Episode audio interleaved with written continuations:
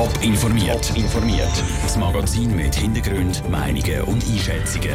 Jetzt auf Radio Top.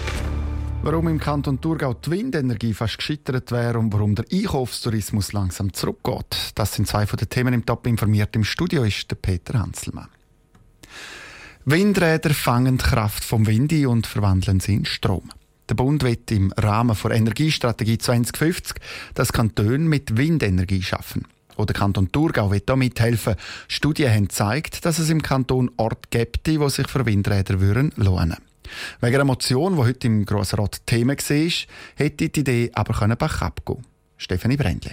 Es sind die grossen, hohen Stangen mit den Propeller oben dran die Windräder. Eine Motion von der SVP hat wollen, dass der Abstand der Windräder zu anderen Gebäuden, wie zum Beispiel Wohnhäusern, genau muss geregelt sein. Der Urheber vom Vorstoß ist der David Zimmermann von der SVP. Er kommt von Brunau, wo es eine Windanlage könnte geben. Damit man klare Richtlinien hätte beim weiteren Planungsprozess. Wir sind unter anderem eine Gemeinde, wo mögliche Windkraftanlagen zur Diskussion steht. Da hat Diskussionen ausgelöst der Bevölkerung und wir haben festgestellt, es gibt keine klare Regelungen, was braucht es, um eine Windkraftanlage zu erstellen. Die Motion hat wollen, dass wenn das Windrad 200 Meter hoch ist, die nächsten Gebäude mindestens 2000 Meter weiter wegstehen müssen. Also immer zehnmal mehr als die Höhe. Ihr Kanton sei aber gar nicht so gross, sagt Toni Kappeler von den Grünen. Das ist ein Aus für die Windenergie. Wenn Sie heute rechnen mit einer Höhe von 200 Metern, und sie wollen die H10-Regeln einführen. Sie finden keine Situation im Thurgau, wo sie mehr als zwei Kilometer von einer Anlage oder von einem Gebäude weg sind. Das heißt, dann gibt es keine Windräder im Thurgau. Die Motion hat im Grossen Rat Thurgau keine Chance gehabt. Es könnten also weitere Tests gemacht werden, wie, wo und wann das Windanlagen könnten gebaut werden, um dann auch Strom erzeugen. Der Beitrag von Stefanie Brändli. In der Schweiz gibt es im Moment 37 Grosswindenergieanlagen. Mit denen ist im letzten Jahr so viel Strom produziert worden, dass zum Beispiel alle Haushalte der Stadt St. Gallen hätten können mit Windstrom versorgt werden und er erkennt im Moment praktisch nur eine Richtung, der Eurokurs. Innerhalb der letzten paar Tage und Wochen ist er immer weiter gestiegen und hat heute am frühen Nachmittag sogar an der magischen Grenze von 1 Franken 20 gekratzt.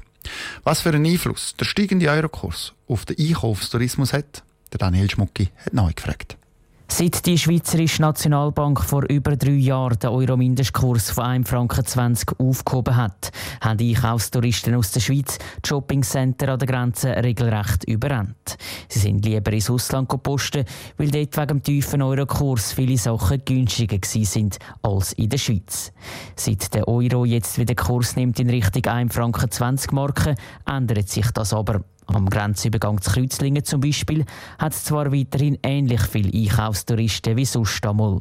Laut dem Thomas Zehnder, Grenzwachtkommandant der zuständigen Grenzwachtregion 2, posten die Leute seit einem Monat aber nicht mehr so viel wie früher.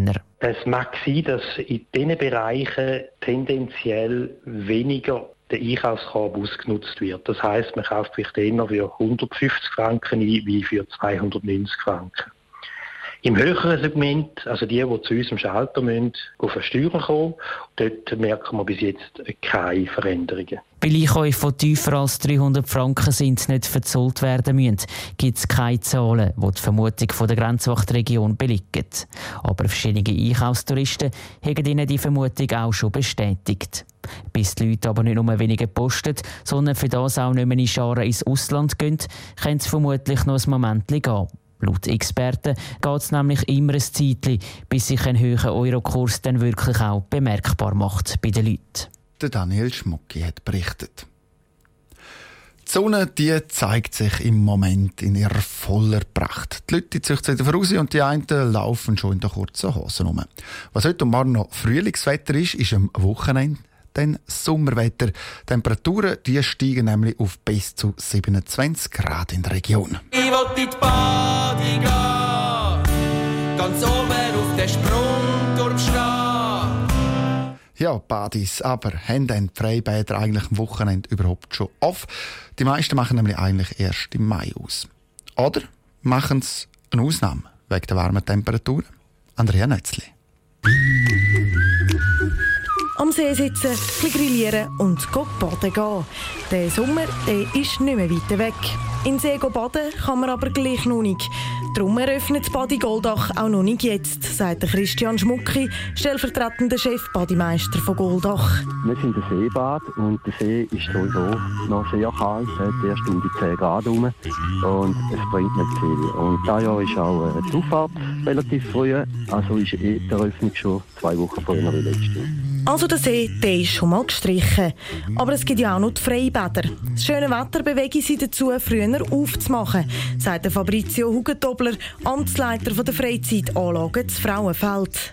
Wir öffnen eigentlich schon seit Jahren am 1. Mai, sind aber dieses Jahr jedenfalls bereit, dass wir auch könnten vor dem 1. Mai aufmachen Was wir aber sicher nicht werden machen, ist sehr viel Energie einsetzen, um die Becken aufzuheizen. Also auch noch ein bisschen schwammig. Für das Wochenende lange es wahrscheinlich auch noch nicht. Anders sieht das die Wallisellen aus. Die Waterworld, die Wallisellen, hat ab morgen offen. Mit allem Drum und Dran, sagt Thomas Reutner, Geschäftsführer der Sportanlage Wallisellen. Einfach, wenn schön Wetter ist, dann wollen wir bereit sein für unsere Gäste. Und das heisst für uns intern, alle Prozesse, die vorher sind, Vorbereitungsarbeiten, entsprechend im März und Anfang April schon machen. Das Wasser ist bereit, die Garderobe sind bereit, die ganze Umgebung ist bereit, die Liegewiese ist gemäht und bereit. Wirklich alles zusammen. Auch bis zu der neuen Bodymode. Boden. Wie es bei Meteo News heisst, muss man das Wetter die nächsten Tage dringend noch ein geniessen. Weil man das Maximum für den April erreicht, kann es nächste Woche nur noch bergab gehen. Der Beitrag von Andrea Nötzli. Top informiert, auch als Podcast. Mehr Informationen gibt es auf toponline.ch.